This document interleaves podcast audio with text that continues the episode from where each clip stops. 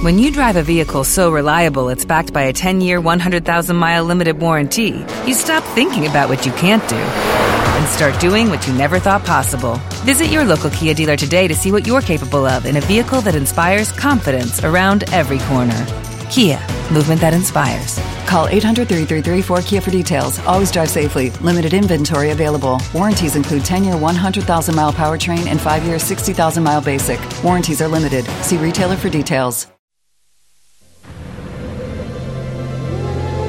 Atrévete a cruzar la frontera. Estamos en A través del cristal.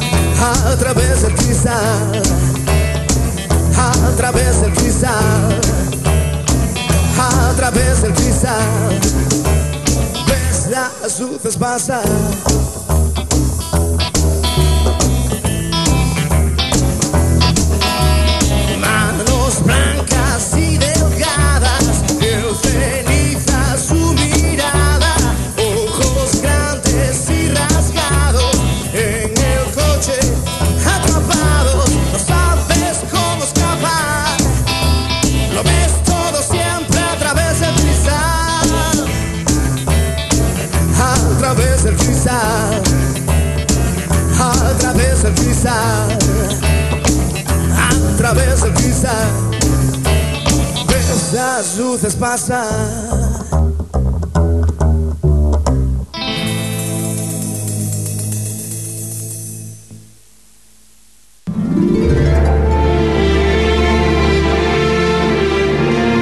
Bienvenidos una noche más a vuestro programa a través del cristal emitiendo en Sevilla Fútbol Club Radio en la 91.6 de la frecuencia modulada. Estamos aquí un día más, una noche más. Esperemos que, que os guste, os deleite y además disfrutéis de la estimada compañía que tenemos hoy de este caballeros eh, hidalgo de los mares que puede ser que a lo mejor nos lleve a, buen puerto en la realización técnica y el sonido Sir Víctor Espinosa. Osa y osa. Bueno, y aquí quien os habla, evidentemente, este, este escudero un poco ambiguo eh, y pesado además, eh, pero por este grácil cuerpo que tengo, ¿no? Antonio Porrero, buenas noches, bienvenidos a todos nuestros oyentes y mañana será un día muy especial. Está muy bonito el campo, por cierto. Eh, esto es... Muy bien, estamos en... La 91.6 de la FM. La FM, frecuencia modulada. Señores, señoras, don Manuel, señora Eva, Buenas noches. señora Pilar, Buenas noches, Antonio, y a todos los oyentes. muy bien. Don Antonio, Buenas noches. ya sabe. Pepe, buenas noches. El amigo Pepe. Pepe. está ahí ¿No conoces a Pepe? Está con Matilde. Hay mucha gente que no lo conoce. Pepe ni tiene micro, ni tiene silla. Hoy está Pepe Pepe hoy viene. mm, ¿Sabéis de qué viene hoy Pepe? A ver. deprimido. Deprimido. Deprimido. Porque sabe que mañana. va- Mañana vamos a ganarle al Barça. Por supuesto. Pepe viene hoy. Viene hoy vestido viene hoy vestido de transatlántico. Transatlántico. Sí. Pero Pepe también es un poco brujo. Que si es brujo. Brujo. Ah, que por cierto, Pepe nos ha colocado a Rocco ya en una casa. Sí. Sí. Ya no tenemos burdo en caza. Ya no tenemos gordo en casa. Oh, Ramón. Ya no hace. Bueno, chicos, que gracias por estar aquí, ¿eh? De nada. Tenemos que cumplir con nuestro gran contrato. Ahí está. Cláusula de rescisión ninguna. No, no. Me niego a escuchar ninguna oferta. Muy bien, muchísimas gracias. Señor de Pilar, ¿empezamos? Empezamos con el esoterismo. Eso nos trae. Eso traigo. Bueno, pues que sepan que después de vosotros entrará nuestro querido amigo y per- periodista José Antonio Rodán, codirector y presentador de Años Luz. Que ya estuvo hace poco hablando aquí. hace ya aproximadamente un mes Sí. que nos prometió un- unos nuevos casos que tenía y espero que le guste a nuestra audiencia. Y sobre todo va a ser el preámbulo para la que nos espera la semana que viene quizá o dentro de dos semanas. Que sí, me han llegado bastantes correos electrónicos y mensajes por el Facebook sobre... ¿Acordáis? El ocultismo nazi. Sí, de- lo dejamos pendiente la semana pasada la otra. la Orden de los Caballeros Teutónicos. Cuando estuvo aquí Don Antonio Silva. Polo. Bueno, pues, Pilar, esoterismo. venga. Palabra que vino a sustituir a la vieja palabra de brujería. Sin embargo, esta nueva palabra incluye más que la brujería y el chamanismo. Incluye la mayor parte de las cosas que el humano no puede entender ni explicarse con la ciencia. Esto va desde las artes marciales orientales, pasando por métodos de curación y de relajación, hasta llegar a los exponentes más conocidos de estas disciplinas, las brujas. Es toda clave, clave iniciática donde nuestras emociones y nuestro espíritu juega con la parte externa del conocimiento humano. Eso con S. Y con X es la parte más física o superficial del conocimiento. Perfecto. Un apunte. Claro. No es un simple charlatanerismo, ni se basa en magia. Y la mayor parte de su desarrollo ha sido gracias a sus efectos en las personas para curar enfermedades. Ha te- Ha tenido varias etapas de desarrollo, que van desde los inicios de los agrupamientos humanos en el Paleolítico, y se ha ido desarrollando a través de las culturas antiguas como la egipcia, romana y grecia, entre otras. Pero sin embargo, pese a que lleva demasiado tiempo dentro de los usos y costumbres de la mayor parte de los países, no ha desaparecido ni desaparecerá, ya que se encuentra como una creencia en la vida de las personas hoy en día. Tú sabes que el esoterismo aplicado, que nos vienen aplicando desde las escuelas teosóficas y filosóficas aquí, en, eh, por ejemplo, en este caso en Europa, es tan rico o más que en otras culturas, porque tendemos a ver o creer ver lo que hay más allá de nuestras fron- fronteras, o de atrévete a cruzar la frontera, cuando toda esa mística, esa magia o esa espiritualidad la tenemos muy cercana a nosotros. Por eso la palabra esoterismo abarca muchísimo más. Mira, normalmente cuando se habla de antiguo Egipto, de persas, incas, mayas, etcétera, etcétera, toltecas, olmecas, se nos olvida que estas antiquísimas tradiciones incluso datan anteriormente a los mitos atlantes, a Lemuria, entre, entre otro tipo de civilizaciones más. Por eso el esoterismo no tenemos que reinterpretarlo como, digo reinterpretarlo, como eh, lo que nos quieren marcar. ¿Te acordáis de la palabra Mesopotamia de la semana pasada? Es decir, Tigris, que el Éufrates, que si el Nilo, el alto, el bajo, entre las tierras, el agua que pasa por las tierras. El esoterismo prácticamente lo que hace es fundir todo el conocimiento del ser humano, lo transporta, lo traslada y se enriquece con otro tipo de, de creencias. Por eso nunca te tienes que dejar someter a una doctrina determinada. Tú escoges siempre la que quieras. Si te equivocas y te estrellas, tú eras, serás la culpable. Desde aquí nos damos, damos un aviso a nuestros oyentes. Con este tipo de materias han de tener mucho cuidado. Sí, la mayoría de las personas escucha esoterismo y tira un poco para atrás. Claro, hay que tener mucho cuidado. No dejarse de- no ser un adepto, un seguidor. Tienes que mamar de diferentes fuentes. Ya después tú podrás elegir.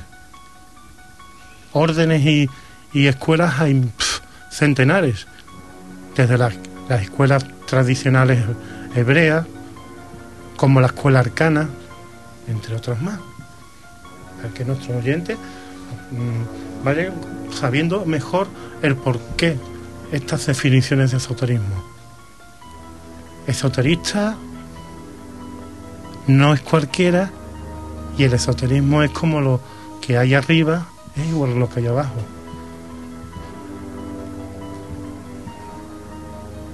Pilar,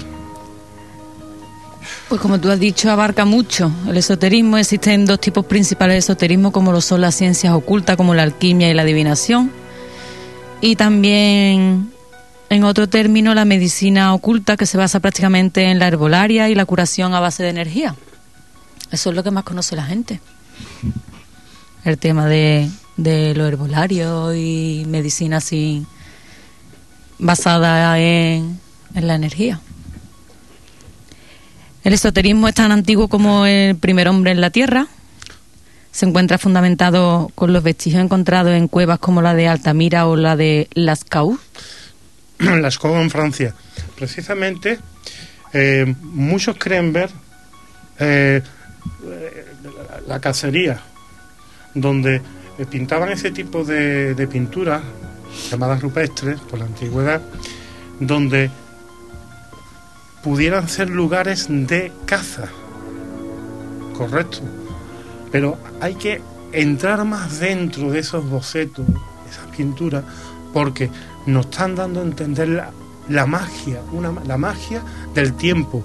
Porque no creamos que porque hayan pasado miles de años no tenían no tenían un conocimiento, no practicaban la magia, el esoterismo, el culto a la naturaleza, pero que esoterismo no es solo naturaleza, en este caso eh, fitoterapia, herboterapia, no solo es eso, es descubrir dentro de ti cómo encontrar el maestro que está dentro de ti. El alumno se encierra dentro de ti, buscando al maestro que está dentro de ti, de él, de ella, de él. Hasta de la inocencia de un niño pequeño nos premia con su forma distinta de ver el mundo a través del cristal. Eso es. También. Pues en este periodo, en el Paleolítico, se crearon los primeros dioses de donde se derivaría más tarde toda la liturgia de la mayor parte de las religiones antiguas. Y un ejemplo de ello es la antes mencionada diosa madre, que se encuentra presente dentro de todas las cuevas y lugares donde habitaron los hombres del Paleolítico, como Venus, que representaba la abundancia y la salud. Cuando los hombres nómadas del Paleolítico se convirtieron poco a poco en sedentarios, la diosa madre se convirtió en un símbolo de fertilidad y este cambio tan radical en el significado de la diosa se debe a que los hombres sedentarios, por la regular, ya no se preocupaban tanto por encontrar comida, sino en prosperar. Con ello se dio paso a una de las más antiguas religiones matriarcales que han existido, la brujería, y esta tiene su origen en estas fechas. Y después de la diosa madre comenzaron a surgir los dioses de las demás religiones, todos ellos en su mayoría varones, y con ellos se fueron fundando religiones como la cristiana, la budista, el taoísmo y entre muchas otras. Mira, la brujería estaba considerada, está considerada para muchísimos ineptos el mal. La brujería es una antiquísima religión, muy antiquísima.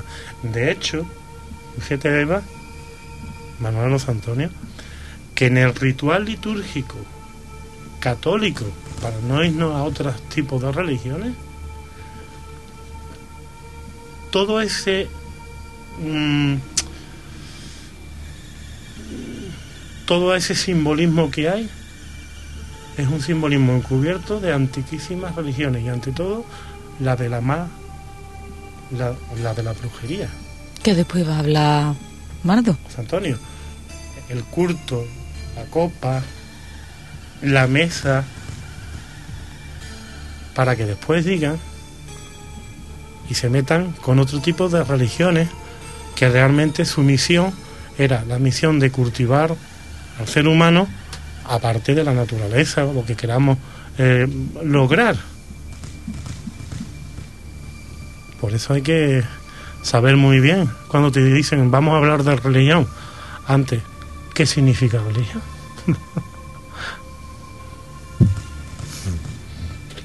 Te lo digo. No, que vamos bien. Pues el esoterismo comenzó a tener mucho auge, tanto es así que empezaron a surgir fundamentos esotéricos dentro de las religiones antiguas como la budista, la hinduista y la egipcia, entre otras. Y esto se debe a que las nuevas religiones implicaban el uso de la energía corporal y la mente para poder llegar a un estado de éxtasis y poder hablar y comunicarse con sus dioses. También servía para que los gobernantes tuvieran a través de la magia un control mental y social sobre los habitantes de una ciudad, Sigue ocurriendo lo mismo. como siempre. Está el líder o el gurú que, que absorbe la conciencia, la, la, eh, la mente de, de sus adeptos o acólitos y les hace ver lo que él quiera ver. De hecho, tenemos que huir de, de este tipo de personajes. Es como todo. Está lo blanco, está lo negro. Pero, mira, José Antonio respetando a, a todo el mundo es lo que después llamamos fe, ¿no? De cualquier tipo de, de religión, ¿no? Sí, la fe mueve montaña. Dice que si Mahoma no va a la montaña, la montaña, montaña viene a Mahoma. Va a Mahoma. Lo malo, En medio de que en medio de la montaña tiene... A ver cómo metes tú la montaña en la casa. Esto- A ver, en fin. bueno, un pequeño quisca. Kika, pero En la Edad Media y en la época de las Cruzadas, el esoterismo fue básicamente satanizado y su práctica merecía el castigo de morir quemado en la hoguera, debido a que en esa fecha las brujas y los hechiceros tomaron la misma fuerza que la religión católica y hubo un choque entre las dos ideologías. El macho cabrío, la quema de supuestas brujas, la Inquisición. Anda que mataron a muchísima gente con esa bulo y la mayoría de personas lo que tenían era una enfermedad. Podían tener alguna enfermedad mental ¿eh? que, tam- que también iban a la, a la pila, a la, a la hoguera. Pero la gran mayoría eran porque sufrían crisis múltiples, ataques epilépticos. Y eran arrojados a una pila de leña en la hoguera. Había otros métodos para supuestamente identificar a, a las brujas. De hecho, aquí en Sevilla tuvimos eh, el Santo Oficio. Bueno, le voy a quitar lo de Santo de Oficio. Y aquí fueron quemados, bueno, asesinados muchísimas personas por la zona del Arenal y por la calle Garabiano. Y cuando paséis por ella, a estar atento, poner el oído y es posible que no se escuche el- un coche rodado, una bicicleta o la voz de alguien que está por la calle físicamente.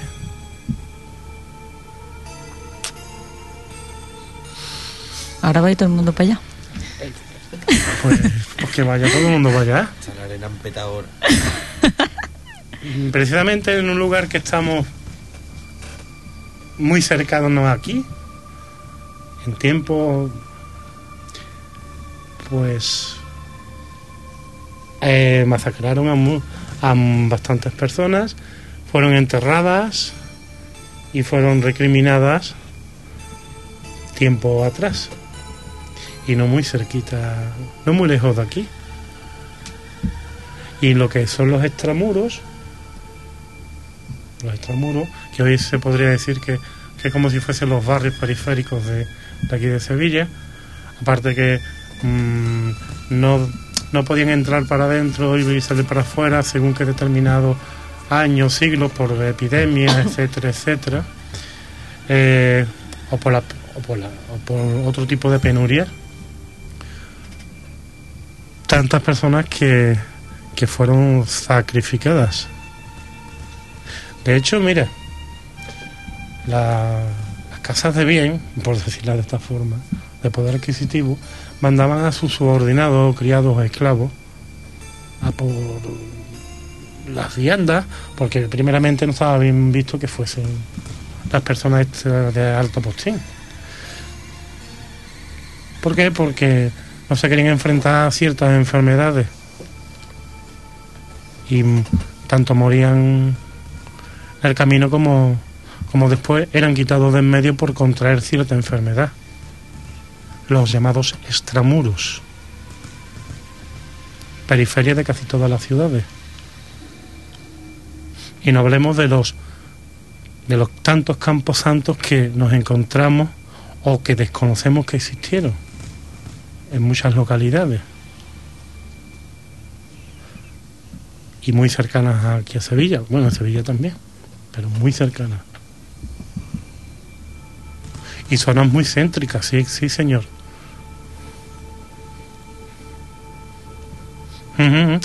Es un comentario que es correcto.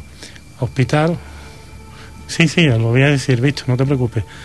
Eh, un hospital, eh, un edificio eclesiástico, pues evidentemente había un camposanto. ¿Cuántos campos santos ha habido a través de la historia? ¿Cuántos? Plaza de San Salvador, por ejemplo, Plaza de la Encarnación, por ejemplo, Plaza de los Estudiantes, por ejemplo. ciertos monasterios que conocemos por aquí.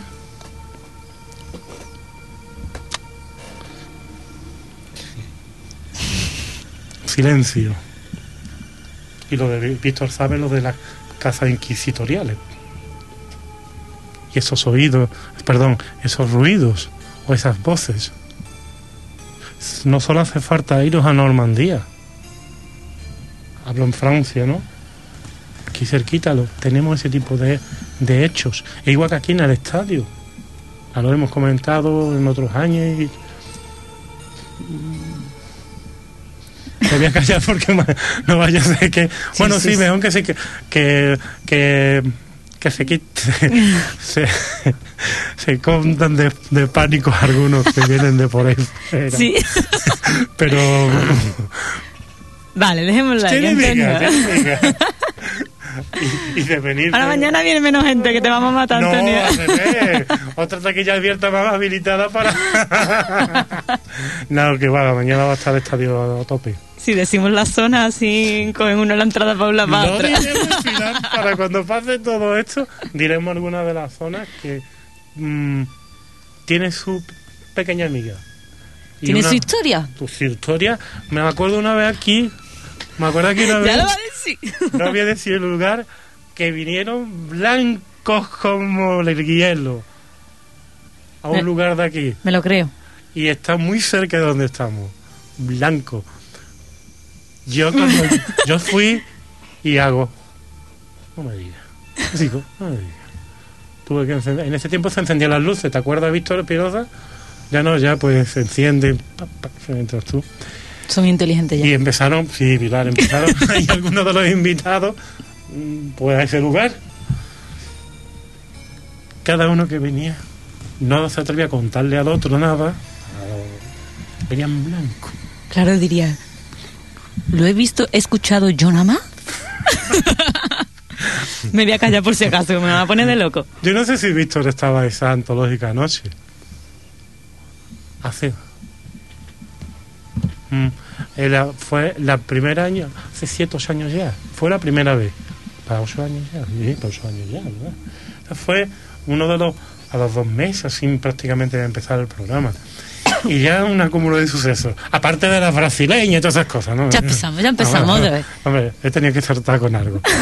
Eh, es que aprendíamos aquí a hablar brasileño, que es muy distinto al portugués. Y británico y todo eso. Em, prosigue, Pilar, por favor. Prosigo. Porque Voy a poner cordura. Puede entenderse el esoterismo como un conjunto de creencias y prácticas relacionadas con el manejo de energía, la mística, el hacer el bien y el mal, plantas medicinales ocupadas como medicina alternativa y chamanes y brujos que utilizan todo esto para modificar la vida de un grupo de personas o incluso de una sociedad. Ahora vamos a tratar el manejo de la energía Uh, dentro del esoterismo. Uh, pues Poquito. Espérate, pero mucho. No, No es porque no nos interese. musiquita. sino porque tú ahí Venga, una pinceladita. una pinceladita. Pues según las personas relacionadas con el esoterismo, todos tenemos energía interna que pueden ser manejadas para enfermar, aliviar o modificar el estado anímico de las personas. Esta energía, según la religión de las brujas, está dentro de todos y se puede canalizar a través de la mente. Y está presente en todas las religiones y disciplinas que se encuentran clasificadas dentro del esoterismo. Y todos hablan de su gran poder para hacer muchas cosas, desde curar o enfermar a las personas hasta producir males sociales y catástrofes. Por eso la magia no es ni blanca ni negra. Es tal como lo utilices. Claro. Es el igual. uso que se le quiera dar, El uso. como la mayoría de las cosas. Yo, por ejemplo, mi uso ahora es decirte. mm, ¿Has visto tú? Te he transmitido algo telepáticamente. y a la Eva. Tradúcelo, Antonio, que no me ha llegado. Tradúcelo. Lo del. Parece una vez para ver. una vez. hay una. Hay la- en la calle Sierpe hace muchos años había un lugar determinado. Sier- Sierpe viene por serpiente. ¿Lo sabíais? Yo salí en una comparsa que era la calle siempre. Pues viene de serpiente. Serpis, Serpis. efectivamente. Hacía así. Porque la calle es así. Bueno, Bueno, bueno. Ah, yo porque me ha venido ahora. Obviemos. obviemos. Miremos lo que me bebió antes de venir y todo. Y, y don Manuel es un experto en serpientes, porque la serie esta que hay de Fran de la jungla Ah, no ¿eh? es es Manuel en Man- medio de la jungla. Manolito de la jungla. Yo las bichas esas para las botas, Antonio. ¿Qué te gusta una bicha, Manuel? ¿Qué te gusta? Una bicha. ¿Qué te gusta una bicha para de una rama, Manuel? Ahí está. Este fue, este fue ¿Qué te gusta de Mowgli, Manuel? el Moblin. Este fue el que inventó las, las botas de piel de serpiente. Este patentó las alpargatas de serpiente, ¿verdad? Las hebillas se las compraba un chino. Este fue el que el primer individuo humano que bebió del, del manantial de la eterna de la, de la No vaya a decir juventud. juventud, de juventud. Ya, sí, eres joven, Manuel. Y el peyote lo conoces de ¿El escándalo. qué? ¿El qué? El peyote, la ayahuasca. Oh. Fue el primer curtido Homo sapiens que proyectó su lleva energía uno. y después se fue a treinta y tantos mil metros y voló, voló, voló. Va a volar. La que te hemos dado, Manuel. Mm, yo he visto un documental de elefante me- y ahí lo voy a dejar, ahí lo voy a dejar. Tú tienes que ver siempre algo que cuelgue. Tú siempre cosas que cuelgan, que cuelgan. No me lo explico. Hermandado. Eh, Sigue usted, don Pilar. De- Sí. Yo, yo diciendo don Pilar. Me han trabucado estos dos. Don Pilar, Doña Manuel. Don Manuel. Don Pilar, a ver. Dame un Yoplay de esos de Danone. ¿Qué ahí? Pues sin embargo, todas las disciplinas también mencionan que el poder del manejo de esta energía es la que distingue a una persona normal a una que practica el esoterismo. Y esto quiere decir que una persona normal tiene menos control de la energía o simplemente su capacidad para hacer esto no ha sido desarrollada. En cambio, una persona practicante del esoterismo lo ha aprendido a manejar en su convivencia con ella. ¿Te has quedado helado? Esoterismo. Con Z. Está el esoterismo con S. ¿Con Z? Claro, esoterismo. Esoterismo. Con Z. ¿Con S? Está el de S, el con X, el con Z. Concepto Pues yo eh, lo pienso jardinería, ¿no? esoterismo. Yo no voy a decir esoterismo, ¿Cómo que no? porque no quiero. ¿Tú no sabes que existe el esoterismo? Bueno, pero yo voy a decir esoterismo, No, ¿vale? pero es que. La que me lleva a dar con que hable con Z. Con Z. Con Z. Pues muy bien, para eso tenemos que decir las Z. Que hacemos una, un, bueno, un poquito de música, mm, subimos. un Los poquito, chichos. O, o, o dobla las campanas.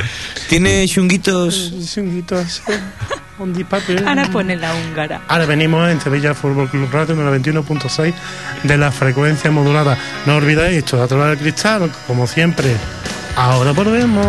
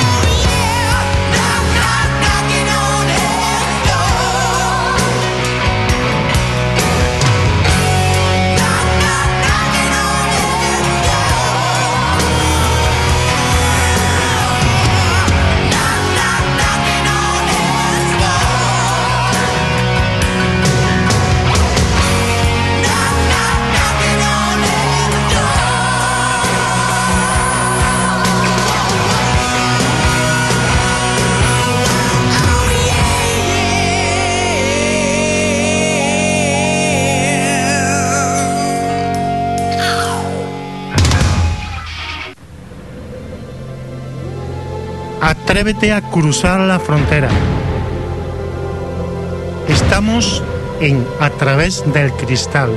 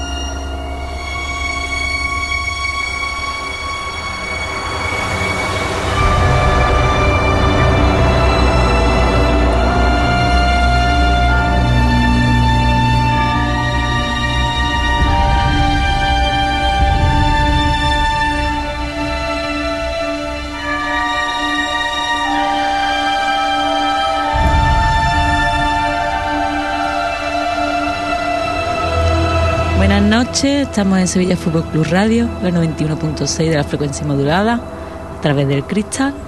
Seguimos con brujería, esoterismo y muchas más cosas. Pues sí, Pilar. Eh, aunque no lo parezca y no lo crean, pero la evidencia se hace fuerte. Sobre todo cuando a través del hilo telefónico está este señor tupido de pelo, ojos azules, rubio. Lo digo para hacerle publicidad y esas cosas, porque últimamente estamos que en dique seco. Buenas noches, José Antonio Rordán. Eh, seguro que, que soy yo. O sea, Por tupido de pelo, rubio con los ojos azules. No sé yo. Muy buenas noches, Antonio Porrero, y a todos tus compañeros y a todos tus oyentes. Eh, buenas noches. Buenas noches. Buenas noches. Buenas noches, Tocayo. ¿Cómo estamos? Aquí estamos con nuestras manos, nuestros dedos, En todos vuestros conjuntos, ¿no? el conjunto entero, mm, cartesiano, el, co- lo- el conjunto de Ben. Ven aquí. José Antonio Rordán. Escúchame. Dime, ¿Has visto? Tú te digo, escúchame. ¿y te escucho? Ya lo sé que me escucha. Eh, empezamos un poquito con lo de una famosa carretera. Yo no sé, yo me he quedado ahí como diciendo, Dios, esto trae, esto es curioso, ¿eh? Es curioso porque mm, como a ti te gusta meterte en lugares también de los que habitualmente no, no se quieren meter la gente, pero me ha resultado bastante curioso el tema que, que traes. Pues la verdad es que en este lugar no hay que meterse, no hay que llegar a un pueblo abandonado, no hay que saltar, no hay que saltar absolutamente ni una valla y eso ya para los momentos que se están viviendo en el misterio eso es algo ya no, no sé, quizás un poquitín descafinado, pero si te comento que durante el siglo pasado, el siglo XX, hubo un total de 41 accidentes mortales con 72 víctimas humanas en poquito más de un kilómetro en el número concreto 598 de la carretera nacional 2 de Barcelona en su paso desde Pellillá a San Andreu de la Barca, pues el misterio quizás de pues bueno, una casualidad, ¿no? O no, pero cuando esos accidentes, sobre todo las víctimas, lógicamente, han podido comentar eh, cosas de lo que han visto, o sea, víctimas vivas, eh, de lo que han visto, pues ya, ya entra dentro de, de- nuestro sector, ¿no? De nuestros misterios y de nuestros enigmas, porque allí, en ese kilómetro escaso, se concentran gran cantidad de casos y que no toda la gente ve lo mismo, porque cuando aparecen fantasmas de carretera, según en qué, en qué zonas, y eso se da en todas las carreteras del, del planeta, pues quizás, ah, sobre todo, por ejemplo, en la zona de Sudamérica, Nicaragua, Honduras y todo, se habla del cadejo blanco y el cadejo negro, que son perros que se te cruzan en la carretera y que provocan, eh, según sea el color, si es blanco, pues te avisan de que tienes que aminorar la velocidad y te salvan, ¿no? Si es negro, pues lo que causan es un accidente, ¿no? Pues aquí en este lugar, eh, en este punto concreto, en el kilómetro 598 de la Nacional 2, pues eh, se produce no solo eso, sino que se ve eh, otro tipo de apariciones eh, y multitud de casos y se sigue dando en la actualidad.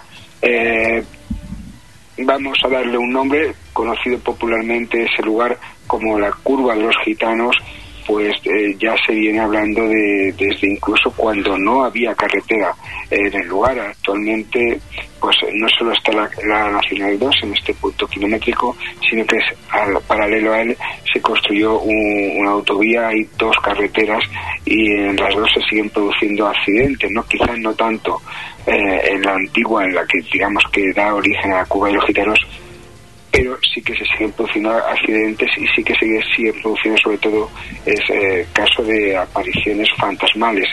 El por qué se llama curva de los gitanos pues es muy sencillo.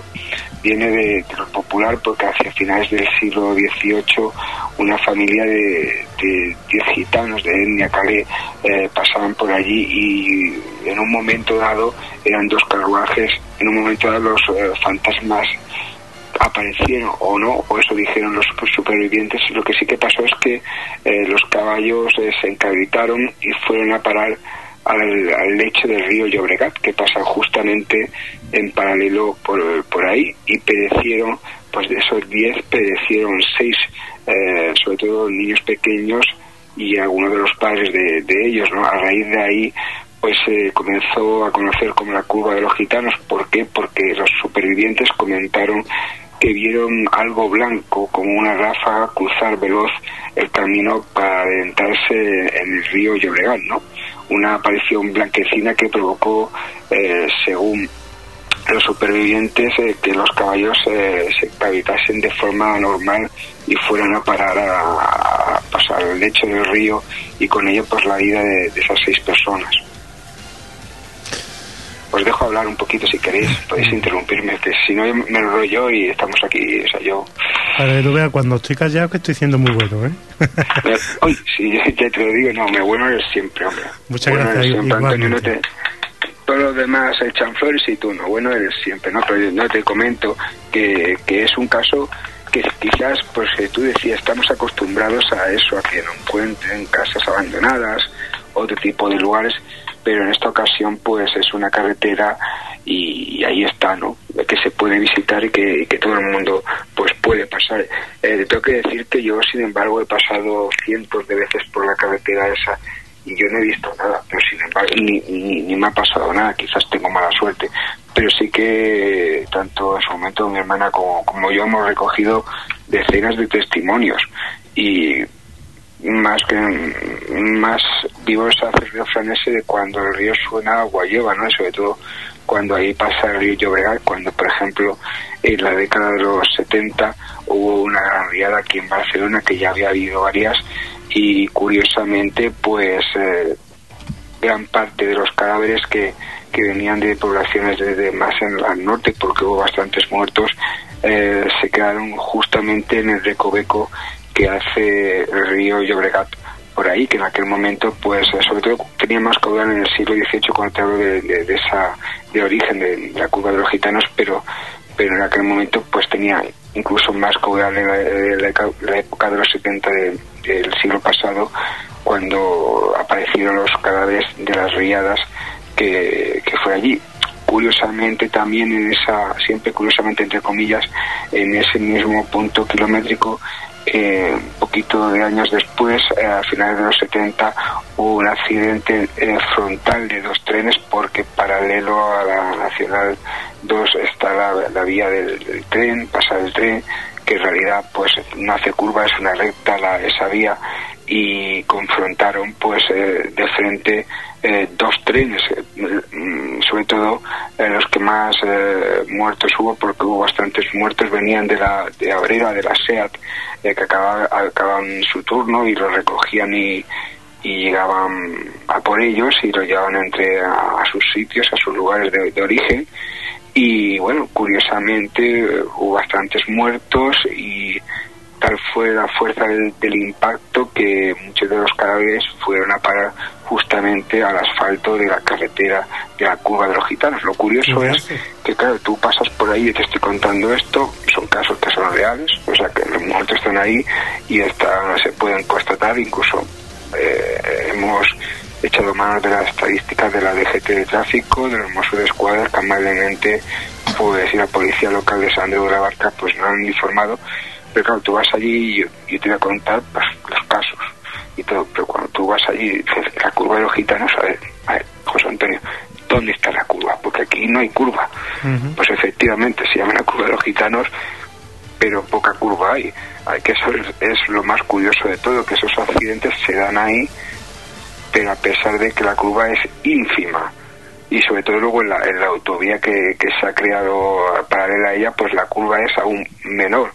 Lo curioso es cuando se, se comenzó a construir esa autovía, a principios del año 2000, se tuvieron que, iniciar los trabajos no una, ni dos, ni tres, sino más de cinco o seis veces porque se reque- es que bajaba el terreno, se rompía el terreno en, esa- en ese paralelo de, la autovía y se pasa por ahí porque es pues fácil de comprobar porque se puede ver eh, tuvieron que, que hacer ahí un invento para, para que la autovía pues se pudiera realmente finalizar y, Y- porque era el trayecto que adecuado tiene José Antonio, y evidentemente seguro que tanto tú como tu hermana lo habrá investigado. ¿No hay ninguna sospecha de que pase por allí cercana alguna falla?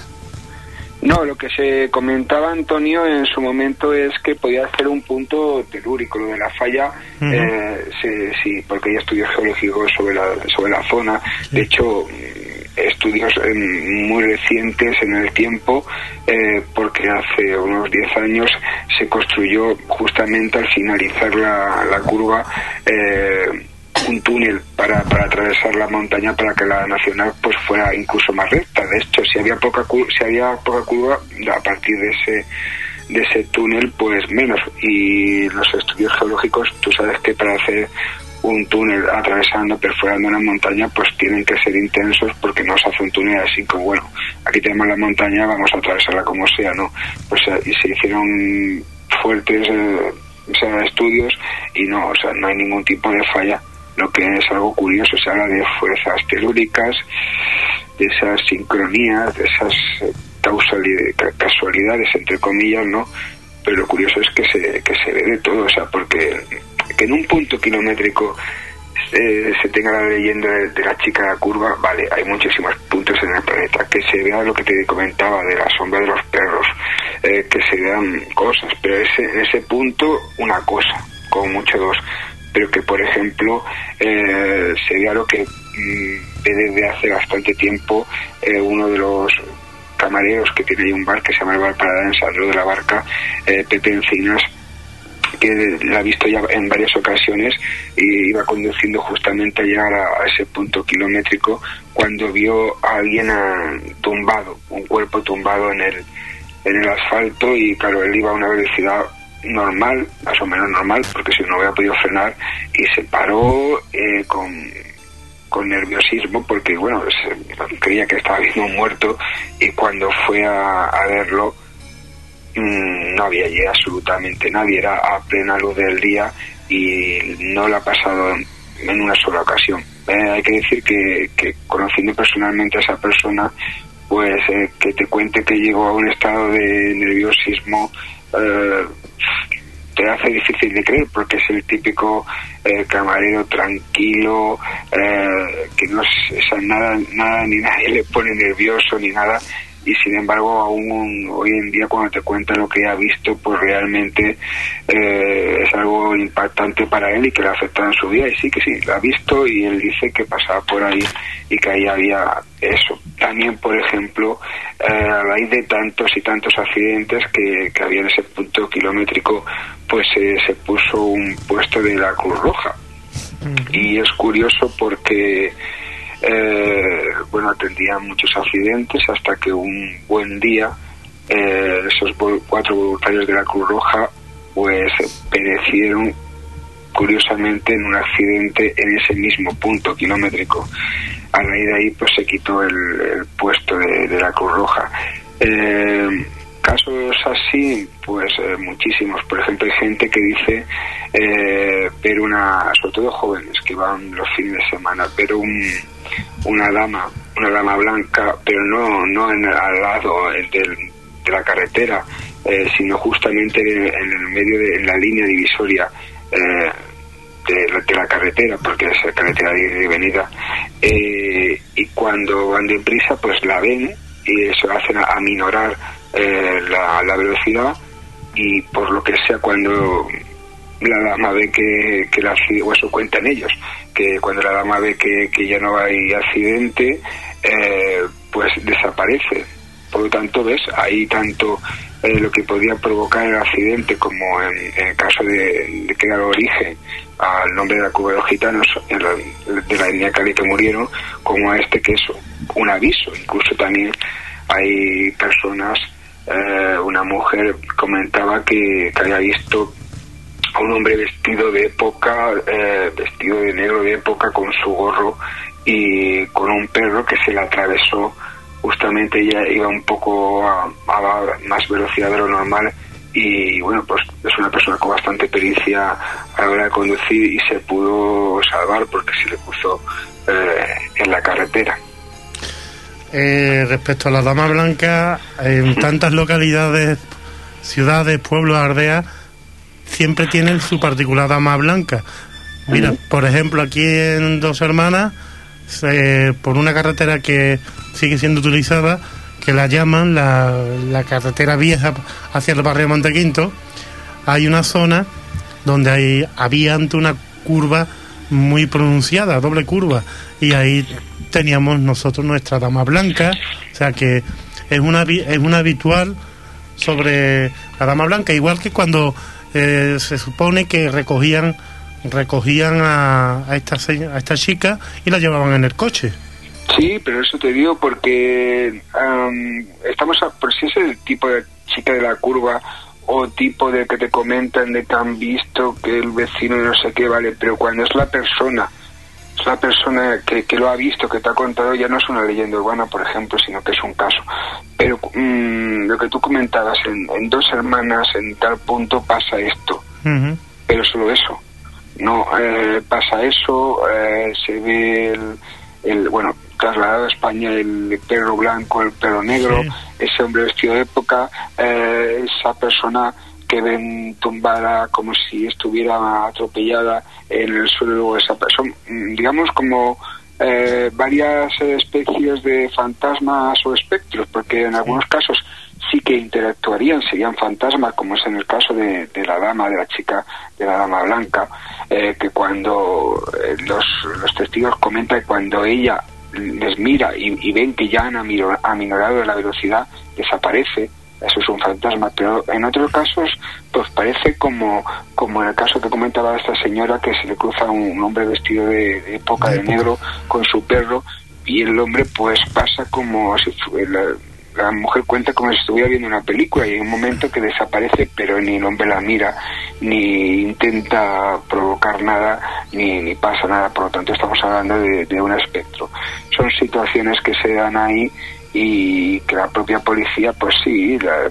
Bernard eh, López que se fue durante bastante tiempo eh, jefe de policía allí pues nos comentaba que sí que que es curioso, ¿no? Porque, de hecho, es curioso lo que quería comentar porque nos estaba comentando precisamente, había venido un, un equipo de televisión polaca a grabarnos a Marisol y a mí eh, sobre, el sobre, el sobre el caso Sí.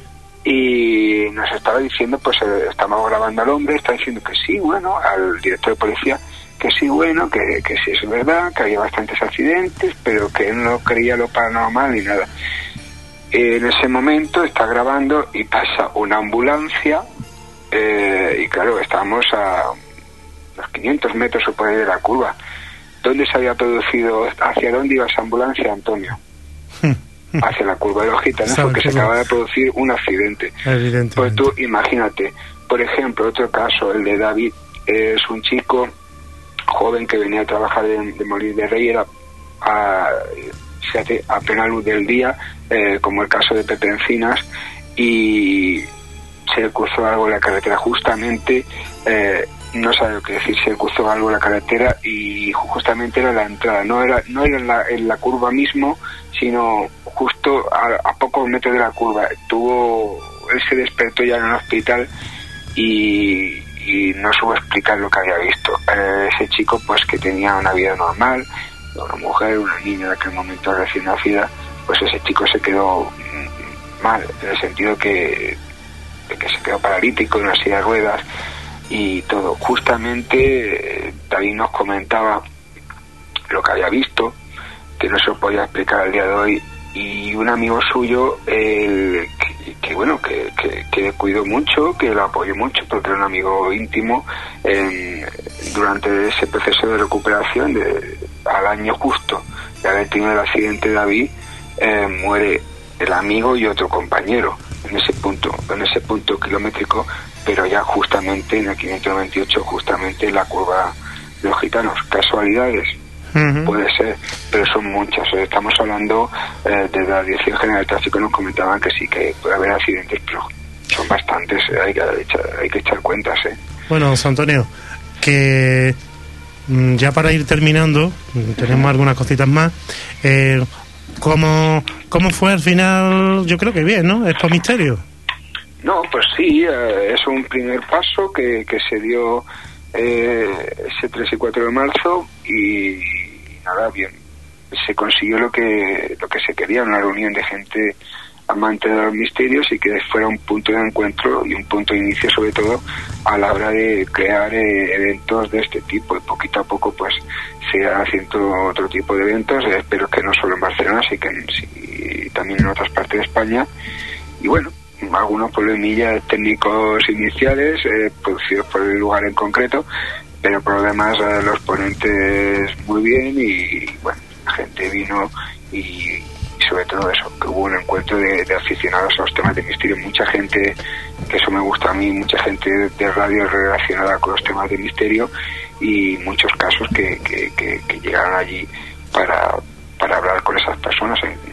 Es- o sea, hubo, los, tú, lo sabes que has participado en, varios congresos, esos típicos corrillos que se hacen en, la entrada y la puerta de, de, los sitios que se hacen los eventos, ¿no? Que, que, se cueza y que ca- casi quizás más que dentro, ¿no? Pues había bastantes y, ahí pues se demostró que queríamos hacer que, que el misterio se moviera y que, que el misterio se note que está vivo. José Antonio, yo pues me alegro que haya concurrido para este primer paso bien y, y eh, por supuesto que no será la primera ni será la última. Desde aquí te deseamos lo mejor con Expo Misterio y con todo lo que realices. Y aquí me llega una nota diciéndome, me he enterado que José Antonio Rodán, para dentro de un- unas pocas de semanas, determinada, a ver si se atreve a contar algo de un viaje que hizo por aquí por Sevilla. Ah, bueno, yo, yo, me, atrevo, yo me atrevo a todo, pero bueno, Ay. he ido, he ido más de una vez por Sevilla, tú ya, ya dirás Ya, lo que... ya, ya, ya. No, ya nos pondremos de acuerdo. Ya nos pondremos de acuerdo. José Antonio ya sabe cómo es la radio, ¿no? Ya lo sé, ya lo sé. Y nada, encantado de que, de que me hayas llamado, de compartir estos momentos. Y bueno, ya me, ya me explicará de, de que, que- que te cuente dentro de unas semanas. Efectivamente. Y a ver si algún día volvemos a meternos en ese famoso sótano de aquel famoso conocido museo que no a decir el nombre ahora. Ah, vale, sí, yo ya ese sí que me acuerdo. Pues ese caso está ahí pendiente y ya sabes que, que, que- la mala suerte es que nos confundieron con un programa, Con otro, con programa de radio. Pues ahí no, no pudo, pero sí, o sea, es un caso muy interesante, pero esas cuestiones, ¿no? Que, que cuando te confunden con, con otro tipo de radio, pues ahí es donde están los problemas, ¿no? Pero bueno, poquito a poco. Poquito ¿no? a poco. De, de todo se aprende.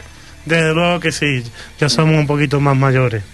Pues sí, ya habrá que intentarlo otra vez. Sí, yo creo que sí.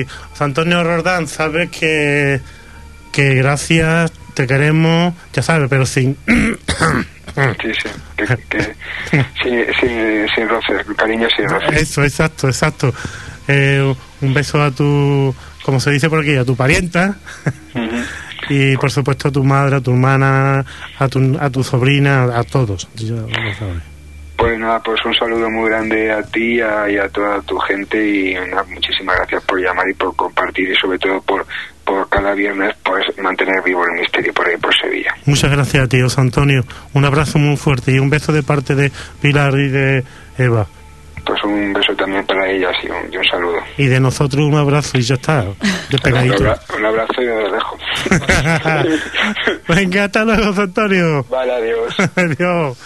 Hemos estado con José Antonio Rodán, periodista, un gran amante del misterio, un buen profesional de los medios de comunicación, radio, televisión, revistas especializadas, documentales, conferencias, un largo etcétera. Y no es como mucho, como él dije, eh, como él dijo hace un rato, no nos lo creemos ni nos lo creeremos nunca. Que otros que hagan lo que quieran, pero nosotros no nos lo creemos. En el afán del protagonismo. Eva, buenas noches. Buenas noches. La Eva viene hoy apapullante. En vez de apabullante, apapullante. Apapollante. Pletórica. Díscola viene José Antonio y yo. y el Manuel viene traviesa. Traviesa. Traviesa tú y yo díscola y el traviesa. Nos traes. Bueno, pues si quieres te hablo de, de la santería. Perfecto. Pues nada, pues mira, la santería es una religión que tiene sus orígenes en la tribu Yoruba del África. Los Yorubas vivían en lo que hoy se conoce como Nigeria, a lo largo del río Níger. Níger, Níger. perdón. No te preocupes. Tras algunas guerras perdidas llegó la esclavización del pueblo yoruba y, algunas de, y algunos de estos esclavos fueron llevados a Cuba y a Brasil a trabajar en plantaciones de azúcar. Las leyes exigían a los esclavos que fueran bautizados católicos, pero los negros locumi, que, que se les llamaba así debido a un saludo que ellos hacían, que era olokumi, que Olokumi. significaba mi amigo, com- no comprendía y aceptaba lo que se le enseñaba acerca de Dios, ya que las buenas almas que buscaban, eh, buscaban ayudarles y evangelizarles eran de la misma raza de aquellos otros que le oprimían. ¿O lo comí? El resultado fue que muchos aceptaron exteriormente las enseñanzas, las enseñanzas católicas, pero interiormente mantenían su antigua religión. Así que así fue como se como dio lugar la santería con la mezcla de los santos del catolicismo y la religión africana con sus prácticas mágicas. Una, un mestizaje, una mimeta. Se mimetizaron unos con otros. Mimetizaron, no memetizaron. Y según la santería, eh, la vida de cada persona está supervisada por un santo, al que llaman orisha. Orisha, está Shango, la Pacha. Yo nací orilla. que vas a cantar. no, están cantando. Nosotros hablamos nosotros nigerianos. En fin, que, que la fiesta de su santo la persona debe de asistir a misa y a la ceremonia de, de ese orisha. Orisha, Orisha.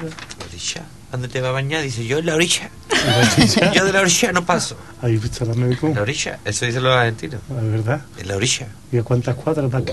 Y los uruguayos. Los uruguayos. Ma- Manuel sabe hablar uruguayo bien, bien, bien. Sí, sí, verdad. ¿Tú sabes decir algo en uruguayo? Yo lo he escuchado en la ducha. Mm, voy, voy a intentarlo. Venga, hazlo. Voy, voy a intentarlo. ¡Perfecto! ¡Uruguayo! Eh, Eso es amigo mío. ¿Qué tal? Te faltado nada, te ha faltado nada. Esperemos Vamos. que, no empiece, esperemos que no empiece a leer nada al estudio. Oyente, oyente y oyente de Adora del Cristal. Se ha podido ir de vareta Uruguayo, uruguayo. Ir a los, los tapones. No le hago una foto porque no tengo el encima, vamos. Dios mío, con la fotografía que nos hemos Hostia, perdido. Guille. ¿Algo más de los uruguayos? Nada, los uruguayos llegaron tarde. ¿Te parece poco? El tío Guillo estará para verlo, vamos. ¿Qué vamos a hacer con este? Tenemos que hacer con Manuel. Manuel ¿Qué vamos a contigo? hacer con este, Un, hombre? un intento, algo, ¿no, Antonio? Algo. Intento, tío. ¿Qué hacemos con este? Que hacer seguro. Y el fin es ¿qué hacer? Es- es Fishine. Es Fishine. Antes que me corte el pito. El fichar. Escucha. Y, y trrr, eso es la alarma. Esto es a través del cristal. A través del ¿eh? cristal. Colabado a domicilio. Hola, para. ¡Casa de seguridad! Auxiliar. Ahí está. Un momentito, un poquito de música, por favor. Como nos pasen las facturas una al final de mes. Sí, un poquito de música y ahora seguimos con el experimento Filadelfia Oh. y, y, y Brujería. y brujería, bru- pero Brujería, no brujería, brujería. brujería. Claro. Ahora volvemos en A través del cristal, la 21.0, frecuencia modulada. Un par de minutitos o tres y volvemos al directo. Venga.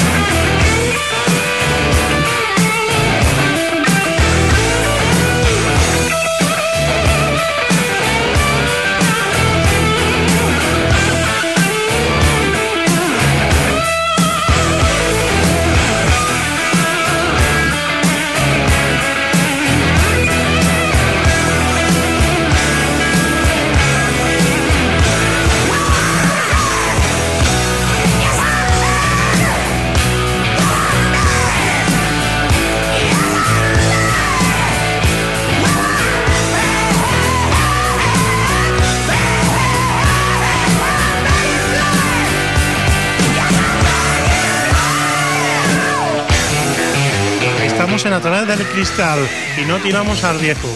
Este Sevilla Fútbol Club Radio, la 91.6 de la frecuencia modulada. Es, mm, tirad lo viejo, los trastos viejos. Eh, seguimos aquí y ahora yo no me atrevo a darle paso a Antonio. yo no me atrevo. Bueno, Antonio, yo estoy aquí cultivado en brujería. Tengo hasta nombre propio para montar mi gabinete. Venga, Vamos a hablar un poquito de la brujería. venga. Eh, eh, vamos a hablar según Fran Donovan, ¿vale? ¿Eh? Yo este hombre no lo conocí, pero según él, vamos, os voy a explicar un poquito el tema de la brujería, ¿vale? Este es un tema que ha tenido mucha revelancia a lo largo de la historia y siempre relacionada con lo mágico, el rito y en definitiva con la religión y lo sobrenatural y también con las creencias populares, traspasada a través de la cultura en el proceso de socialización. En muchas culturas la magia, brujería, ritos, etcétera, representa el pilar a base de cohesión del grupo y la, for- y la forma de que ésta protege al grupo o tribu de los malos espíritus, de las cosas chungas. E incluso en algunas tribus, el chamán se encarga de planificar la natalidad. Dice, tú vas a tener un niño, tú vas a tener dos. El chamán muchas veces realmente no solo ejercía como eh, hombre medicina, sino incluso como arcade, Digamos. líder. mm, sí, sí, Sí. Así fue. Ese hombre era el que planificaba todo el percaje. Aunque la mayoría de veces, como eran estados matriarcales, era la el chamán era mujer habitualmente. ¿eh? La chamana. Chamán. Mm, Chamana, Eh, seguimos un poquito, ¿no? chamano. Chamano.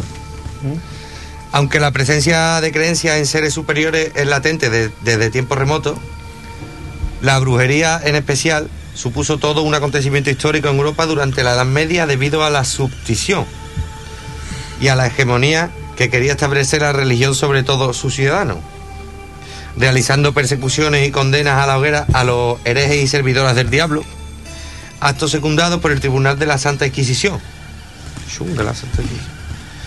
Lo que supuso no solo una brutal persecución, sino que tuvo además consecuencias so- sociales a la par que agresiones contra la integridad y libertad de las personas que se veían en muchos casos acusadas de ejercer la magia y la brujería. Estaban, uy, estaban a por ellos. Por sus conciudadanos, en muchas ocasiones también eran perseguidos y por envidias y Sí. por- porque ellos sabían mucho. Y en muchas otras veces también por, por el efecto bola de nieve, producido por el temor que le procuraba la religión y la Santa Iglesia. Bola de Ratzinger. Bola de Ratzinger, Z. Sin premio. Sí, señor. ¿Te sigo hablando un poquito más? Sí. Poquito. Te voy a hablar del origen. Ahora. Poqui- poquito y la próxima Poquito, semana damos otro Ahí está, aquí más cositas y que son todo muy interesantes. Sí, sí. Sí, sí. Hacía tiempo que no te flagelaba. Digo, ¿estabas bien? Don Antonio Maldonado, Me voy a comprar un boomerang, Antonio. Boomerang, Te voy a seguir hablando de, de esta gente, del origen de la brujería y de... Lucuma. Es curioso. ¿Cómo era la palabra por uruguaya? ¿Cómo? ¿Cómo era? Mm, Voy, voy a comer. Lo, lo repito, ¿no? O algo de eso. Atención. Para una puerta en caja. una puerta en caja, parece. Vamos a hablar un poquito del origen de la brujería. A ver si nos entendemos Ya está. con los orígenes. Mira, Ya está. Ya está, de nada. El primer contacto histórico con la magia y lo sobrenatural y la brujería se remonta al paleolítico. Aunque es un tema que se analiza con más fuerza ante la Edad Media en adelante. Repite, más fuerza, por Con uruguayo. más fuerza, rante. ¿Por uruguayo? Oh, con más fuerza. Pero eso lleva el acento en la U, ¿no? Es U.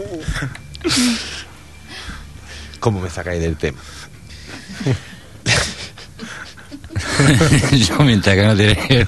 la brujería y sus ideales religiosos. Difieren mucho en la, de la religión en general y sobre todo de la occidental y cristiana. Respetamos a todo creyente y Ya que la bruja, culta claro. Yo sí, respeto a todo el mundo. culto de la brujería, como la religión wicana, que tiene que ver mucho también con este tipo de cultos, no nos estamos metiendo con nadie, Claro. de momento. Pero eso era porque las brujas idolatraban a, a una diosa. O al macho cabrío, Macho cabrío. después, Eh. Chivito. al chivo. No tenía cuernos. Mira, otra cosa muy interesante. Venga, Su fe en el poder de la libertad espiritual es la fuente de su credo. Siendo esto uno de los aspectos más incomprensibles al culto de los de que son extraños a él. sí señor, sí señor. Me salió, Antonio, me salió. No, no, no, sí, sí, perfecto, perfecto. Os lo bordaba, este parece que lo he escrito yo. Lucro. Está bien, muy bien, bien. Muchas gracias, hombre. De nada, mm, la semana que viene vamos a tocarlo un- poquito más detenidamente. Muy bien. Pilar me está poniendo una cara ya como diciendo, a ver qué se le está ocurriendo. a. No, no, no, a mí me gusta. ¿Tienes. ¿Tienes una cara de bruja ahora mismo? Sí, se lo he dicho. Digo, a ti te pega más este tema, Pili. ¿De bruja? La bruja blanca de- del sur y la bruja, bruja blanca del norte. Del norte. Ahí va. Un pelín del experimento Filadelfia. Venga, un poquito, ¿no, Antonio? Sí, un poquito. Bueno, pues entonces experimento Filadelfia pues, trataba de un, de un buque, un buque que fue teletransportado. Te explico breve lo que es la teletransportación ¿no? y, o teleportación, ¿no? Es el proceso de mover algo de un sitio a otro de forma instantánea, ¿vale? A lo largo de, de la historia, el teletransporte ha llenado numerosas páginas de libros, películas de Hollywood y fantasía de todo tipo de gente. Siempre yo creo que esto de las películas, Antonio, la ciencia ficción, siempre, Sí. siempre, siempre tiene que... que viene de algo, ¿no? Mm, Viene de algo y después se nos percatamos que realmente hay algo de cierto. Hay algo, y hay mucho también. Que no es tanta ciencia ficción. No, Pues bueno, pues en 1943 Estados Unidos pues estaba en plena guerra y los militares se interesaron en un proyecto llamado por entonces Arcoiris eh, que llevaba a cabo la Universidad de, de Princeton desde 1939 en el que se investigaba la posibilidad de eh, hacer invisible a objetos utilizando campos electromagnéticos para curvar la luz. Los militares decidieron pagar el proyecto, pues sería un arma muy poderosa para la guerra en la que estaban metidos. El USS, que es el nombre de- del barco de tucho de escolta, fue modificado para poder transportar un equipo electrónico descomunal capaz de generar campos electromagnéticos de tal magnitud que serían capaces de, de curvar la luz y las ondas de radio, haciendo el barco invisible tanto al ojo humano como ante radares enemigos. Se dice que de esto se dice, voy a, voy a cortar un poco, Antonio. Mm, se dice que, que fue teletransportado de un, de un muelle a otro a una distancia de unos 600 kilómetros. en los hombros. Pesaban 1200 pesaban 1.200 toneladas el buque. Para José Antonio eso está tirado. Eso lo limpio yo cuando el tío está ahí. Y pues realmente pues, pues todavía está ahí la pregunta esta, ¿no? De que si realmente existió ese experimento, puesto que solamente hay un hay una persona que es la que Carlos Allende, ¿vale? Que, que se proclama como único el único testigo. ¿no? La semana que viene más, porque lo vamos a enlazar. Vamos a dar una pista, ¿vale? Una pequeña pista. Con el experimento Barlesky-Share. La manipulación para convertir o convertirlo en una bestia. ¿Qué será eso? Eva nos sorprenderá. Lo vamos a enlazar y parte de brujería y quizás mañana hagamos mañana perdón Mañana. el, fíjate ahora me voy a pedir una a dormir. hagamos algún vamos a hacer una mesa redonda en la semana que viene vamos a estos temas los vamos a girbanar mucho más y mejor lo vamos a desarrollar y lo, lo- Y, de- y del experimento este, te voy a traer yo la semana que viene la película que te voy a relac- relacionar con, con él. Vale, ojalá pudiéramos subir algún fragmento, pero como está, como está prohibido por lo visto. Bueno, deciros que muchísimas gracias a vosotras y a vosotros. Recordad nuestra frase del día. Mm. Uruguaya. Y guacha, a guacha, pulula por aquí, soy el capo. ¿Cómo era? Soy el capo. Se me ha olvidado. Es que hay una canción de Montana que es el capo y, y el chulo del barrio. A Cualquier la, que- a la que he hecho barrio, yo tengo que saludar a mi cuñado, ¿eh?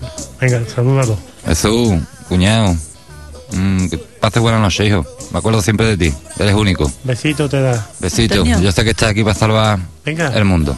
Saludar, saludar ya. Ya saludar y a felicitar a mi padre que es su cumpleaños hoy. Feliz cumpleaños. felicidades. Muchas Felicidades, felicidades. Felicidades. Y a Minerva. Tocayo tuyo. Ah, sí. Me alegro. Y a Minerva, que también es su cumpleaños hoy. José Antonio fue. José Antonio Rodán hace pocos días, el tuyo también. El mío fue el tren. De Eva todavía ya pasó también. De Manuel lo dejamos por ahí al lado. Yo siempre cumplo lo mismo. Yo igual que el boomerang de... Ahí está. Claro. Lo tiro, lo tiro, lo tiro. y-. Víctor Espinosa, octogenario. Irene cumple 14 años el mes que viene. Ya la dejan entrar a la discoteca. ¿eh? Exactamente. Bueno, venga. Que gracias a todos y deciros que la nariz ya sabéis dónde hay que meterlo, ¿no? Sobre todo estos paisanos que dicen meterse en donde nada les llama ni les importa. Tened bastante ya con vuestras historias, vuestras miserias, vuestras alegrías. ¿Para qué, coñ- para qué cojones nos vamos a, a meter en la casa del vecino? cuando ya tenemos bastante con lo nuestro, pero una cosa es eso y otra cosa es darle la mano, tenderle la mano, ayudar a cualquier persona que lo necesite y que la gente se den cuenta que la edad no solamente por tener más edad te hace más sabio. Hay niños que son más sabios que cualquiera de nosotros y algunos que siguen teniendo 20, 30, 40 años y no se enteran de que están en la tierra. Ojalá se empiecen a dar cuenta. Don Víctor Espinosa en realización técnica, sonido. eh, y aquí Pilar Reyes, Buenas noches a todos. José Antonio Maldonado, Buenas noches. Manuel Domínguez, Buenas noches a todos. Eva Cazar. Buenas noches, hasta el viernes que viene. Y aquí Irene ha estado coordinando con la mano en la boca. Deseando de salir. Nos vemos aquí Antonio Porrero hasta la semana que viene. Que sean muy felices y esto es a través del cristal. Rep- redifusión hoy a las cinco y media de la mañana. El otro día la pusieron a la una de la noche. Sí, a las 5 de la mañana. Sí, un momentito, yo lo digo. 5 y media de la mañana de hoy de sábado y a las 0030 del domingo. Sí. Ahí tenéis. Nos vamos, chicos y chicas. Ámame tiernamente. I love you. Ves las luces pasar.